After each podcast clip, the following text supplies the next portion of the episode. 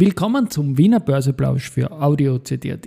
Heute ist Freitag, der 7. Juli 2023 und mein Name ist Christian Drastil. An meiner Haut lasse ich nur Wasser und CD. Heute berichte ich über eine gewisse ETF-Schwäche Österreichs und wir blicken auf den Schlusstag in der ersten Runde des 16. Aktienturniers. Dies und mehr im Wiener Börseplausch mit dem Motto Market and Hey, here's Market and Me,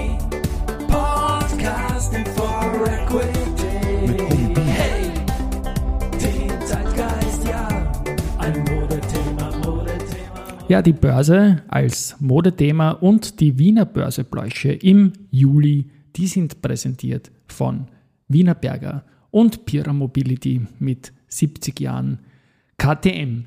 Gut, 3099 und 95 Punkte im ATX jetzt zu Mittag um 12 Uhr 44 und das ist nicht gut, denn das ist 0,03% unter dem Wert gestern, aber vor allem unter dem Jahresstartwert. Und heute haben wir den 7. Juli und am 9. Juli vor 16 Jahren, am 9.7.2007 hatten wir das Alltime High in der Wiener Börse im ATX mit 5000 Punkten, als der ATX einmal intraday drüber geschaut hat. Er hat nie über 5000 Punkten geschlossen. Aber zurück zum heutigen Tag. Auf der Gewinnerseite die BAWAG mit plus 2,3%, dann die Föstalpine plus 1,6% und die VIG mit plus 1,2%. Auf der Verliererseite die Lenzing mit minus 3,1%, die EVN mit minus 1,9%, die OMV mit minus 1,2%. 2%. Zu Lenzing habe ich gestern im Wiener Börseplausch Next Generation mit dem Lauren Schwieger ein bisschen was in Richtung Share Overhang gesprochen. Also da gibt es sicherlich jetzt noch ein bisschen Druck auf die Aktie. Beim Umsatz ist es so, dass die OMV mit 7,8 Millionen vorne ist zum Mittag, dann die andere mit 5 Millionen und die erste Group mit 4,9 Millionen.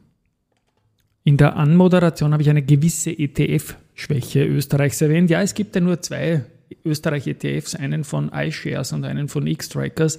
Und die kommen jetzt in Summe auf nur noch 100 Millionen Euro Volumen. Das ist de facto gar nichts. Sind beide auch nicht sparplanfähig. Und ich habe gesagt, ich möchte im Ende der Serie 30 mal 30 Minuten Finanzwissen pur dafür sorgen, dass es ein investierbares Österreich-Produkt gibt. Ich bin für ein Zertifikat, weil man da Logiken drüber legen kann, äh, wie Bonus und so weiter. Das Ganze sollte sparplanfähig natürlich sein und schauen wir mal was zusammenbringen. Ich werde natürlich nicht der Emittent sein, aber ich möchte dazu aufrufen, sowas zu bringen und ich danke an Christoph Boschan für die guten Gespräche diesbezüglich. Heute mache ich zum Main Event mal Folgendes. It's time for the main. Nämlich die erste Runde im 16. Aktienturnier, die läuft ja von Schlusskurs 30.06. bis Schlusskurs 7.07. 7.07. richtig ist heute, also wir haben viereinhalb Tage drin und es schaut folgendermaßen aus. Es gibt 16 quasi Duelle, wobei vier keine echten Duelle sind, weil die vier besten der bisher 15 Turniere freilos haben. Aber gehen wir den Raster kurz durch. Palfinger freilos, wird dann treffen auf Immofinanz oder Pira Mobility und Immofinanz ist dann mit 3,4 zu minus 1,0 momentan vorne. Dann Warta plus 0,28, Telekom minus 0,01. Das ist ganz ausgeglichen, da ist am Nachmittag noch alles Mögliche. Gegner des Siegers wird sein RBI mit minus 1,9%, derzeit Wochenperformance und Valneva minus 3,7%. Da ist also auch noch was drin, weil das beide High-Wohler-Aktien sind. Dann das nächste, äh, zum Doppeln momentan mit minus 0,3% in dieser Woche und Verbund mit minus 3,4%. Der Sieg aus dem Duell trifft auf FACC plus 0,9% oder AMAG minus 2,1%. Oberösterreich-Duell. Dann äh, letzte Baum quasi im oberen Ast. Äh, wir haben Contron mit 5,1% vor Wienerberger mit minus 2,9% und Meier-Mellenhof hatten Freilos. Dann unten die Post mit Freilos und die Post wird in Runde 2 auf den Sieger treffen aus CA Immo mit plus 1,1% momentan und AT&S minus 6,5%.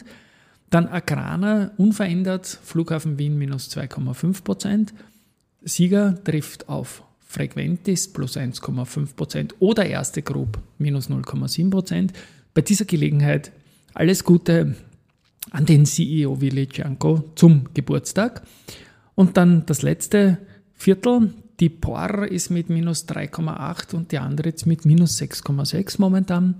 Trifft auf SIMO plus 0,6, Strabag minus 2,2 und ganz unten Unica minus 0,8%, Do Co minus 1,4%, also das auch noch eng, trifft auf die VRG, die ein Freilos hat. Also ich habe ja schon gesagt zu diesem Aktienturnier, dass wir drei Titel haben, die den Wanderpokal für immer holen können. Das ist der Titelverteidiger VIG, das ist Palfinger und das ist Meier Mellenhof.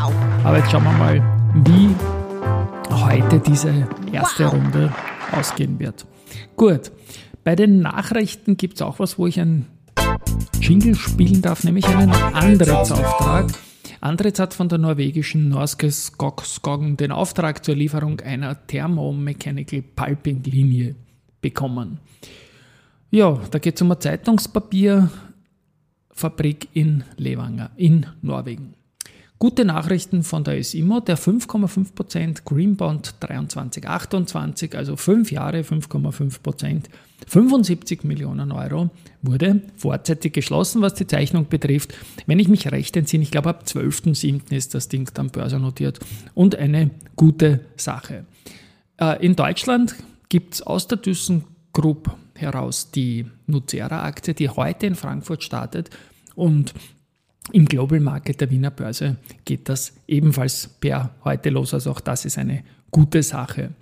Der Stefan Büttner hat über die Wiener Börse 1000 Agrana-Aktien zu je 17,4 Euro erworben und er muss das melden, weil er ja Vorstand von der Agrana ist und man weiß ja, dass ich solche Sachen sehr leibend finde, wenn Vorstände mit Size kaufen. Abschließend noch Research. HSBC bestätigt Kaufen für Wienerberger, geht aber mit dem Kursziel von 36 auf 33 Euro Retour. Heute Nachmittag habe ich noch die letzte Aufnahme für die siebte Season von Börse People Podcast. Dann gibt es eine kleine Sommerpause. Gesendet wird noch in der kommenden Woche drei Folgen.